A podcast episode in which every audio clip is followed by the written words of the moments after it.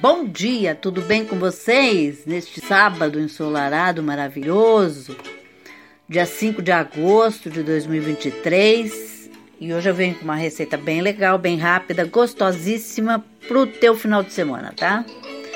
É uma pamonha, uma pamonha na cuscuzeira, tá?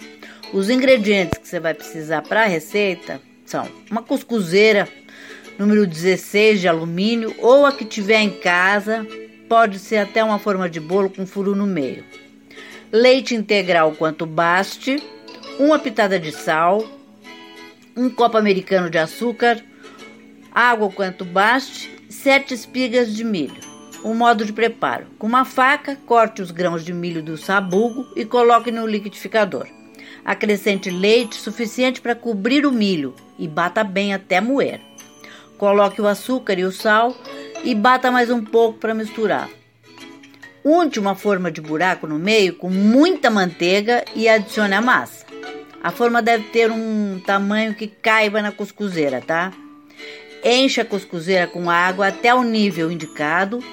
Põe a forma de buraco no meio.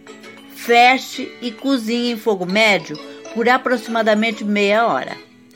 Tire do fogo Espere esfriar um pouco e desenforme um prato ou travessa.